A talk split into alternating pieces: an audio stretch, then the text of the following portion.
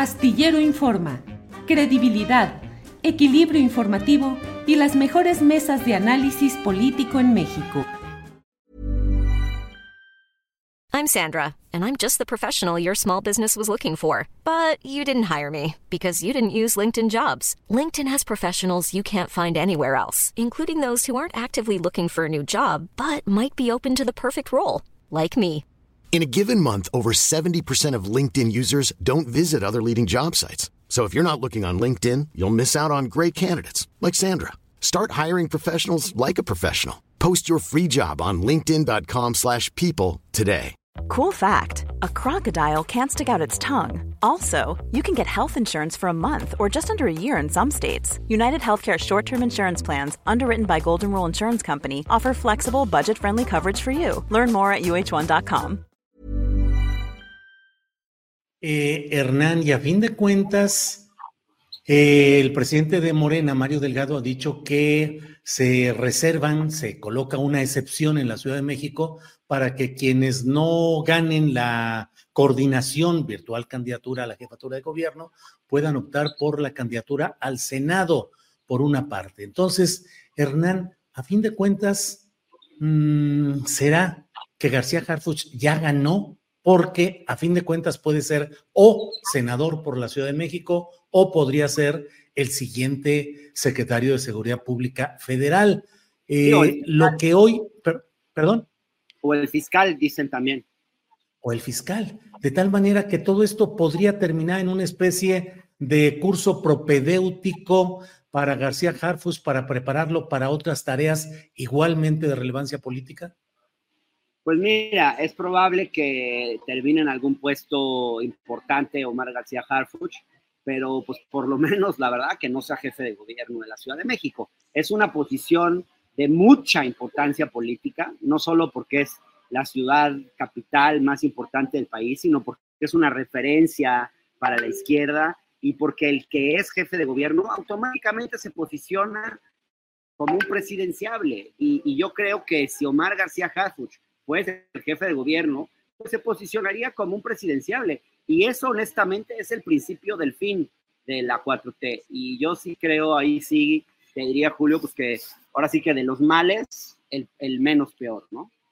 Eh, ¿Qué va a pasar ahora? Pues están las encuestas muy cerradas. Eh, Lorena Becerra, que yo sepa, suele tener, suele acertar en sus encuestas, es de las encuestadoras más acertadas y esta información que da de tres puntos de diferencia, que es un empate técnico, es muy sorprendente y creo que justo lo que refleja es que, pues que, la, que, que, que sí nos unimos, sobre todo en contra de esa candidatura de Omar García Harfuch.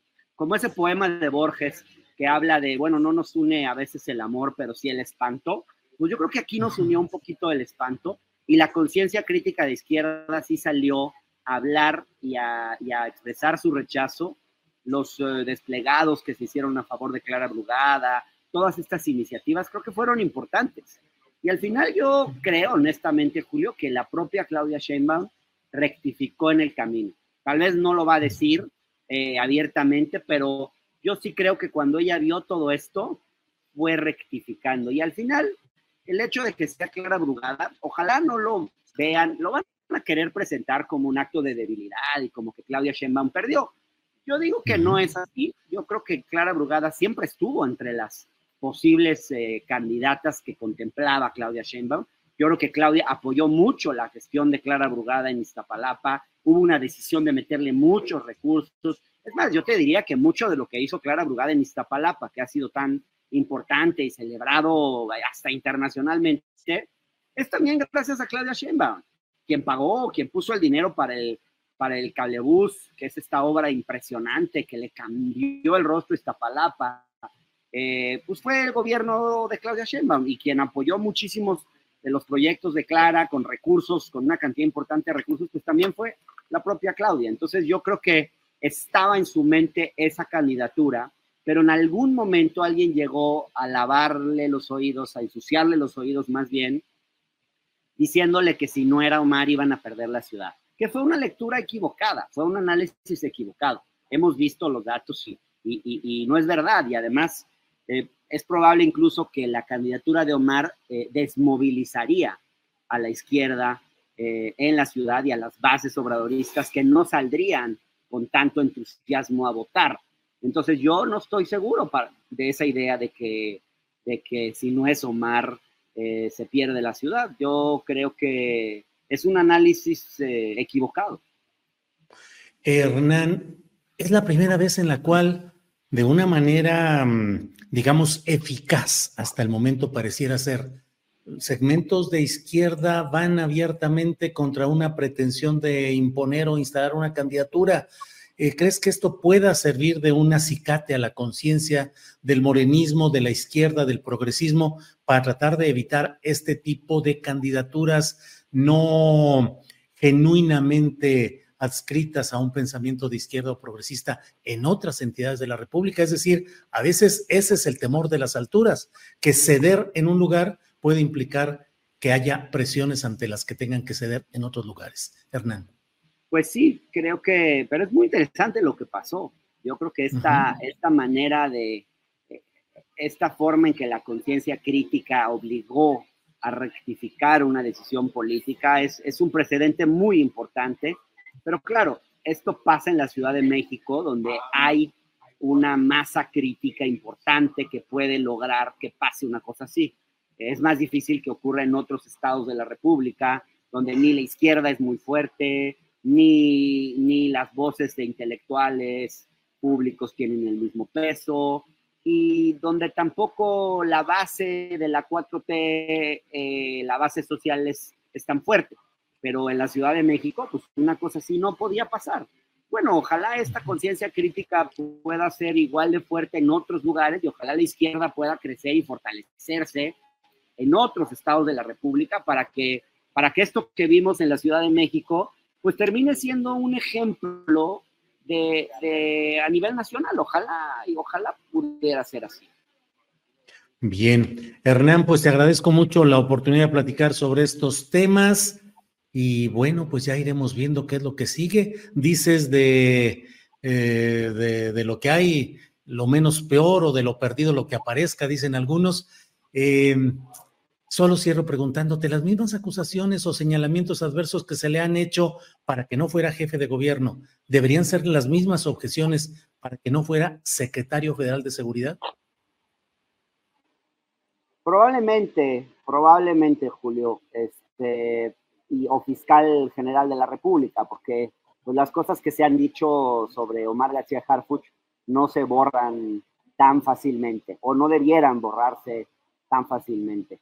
Eh, pues creo que justamente con estos antecedentes que él tenía, pues fue un error postularlo a un puesto de tanta relevancia pública, donde era evidente que todas estas cosas iban a salir a la luz, porque en la Ciudad de México es donde más existe crítica. Entonces era obvio que esto iba a pasar. Entonces quizás, eh, pues más que hacerle un favor a Omar García Harfuch, le hicieron un daño porque lo expusieron a una crítica a la cual tal vez no habría estado expuesto. Y hoy, pues ya ha sido expuesto. Entonces, pues creo que no va a ser fácil que, que donde pongan a Omar, pues no genere críticas de muy diverso tipo. Creo, Julio, que hoy Jorge Cepeda escribe un artículo muy interesante donde dice que tiene que haber un equilibrio más sano entre pragmatismo e ideología. O sea, claramente hay que tomar en cuenta pues, las dificultades de la política real, la necesidad de ganar elecciones, pero también eso no se puede desapegar completamente de ciertos principios éticos, programáticos, ideológicos, porque si eso se pierde, pues te quedas con un cascarón vacío. Entonces, bueno, ojalá, ojalá este, que la cuota te encuentre ese equilibrio más, más racional entre pragmatismo e ideología.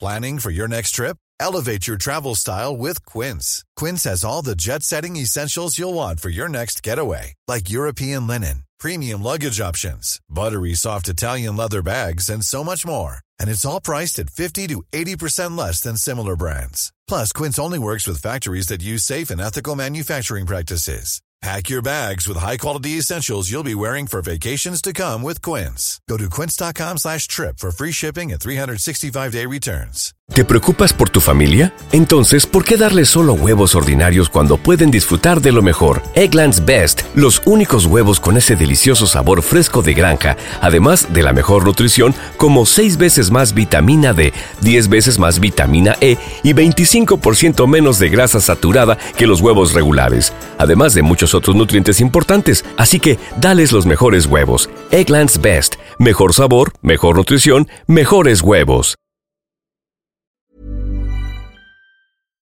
Para que te enteres del próximo noticiero, suscríbete y dale follow en Apple, Spotify, Amazon Music, Google o donde sea que escuches podcast.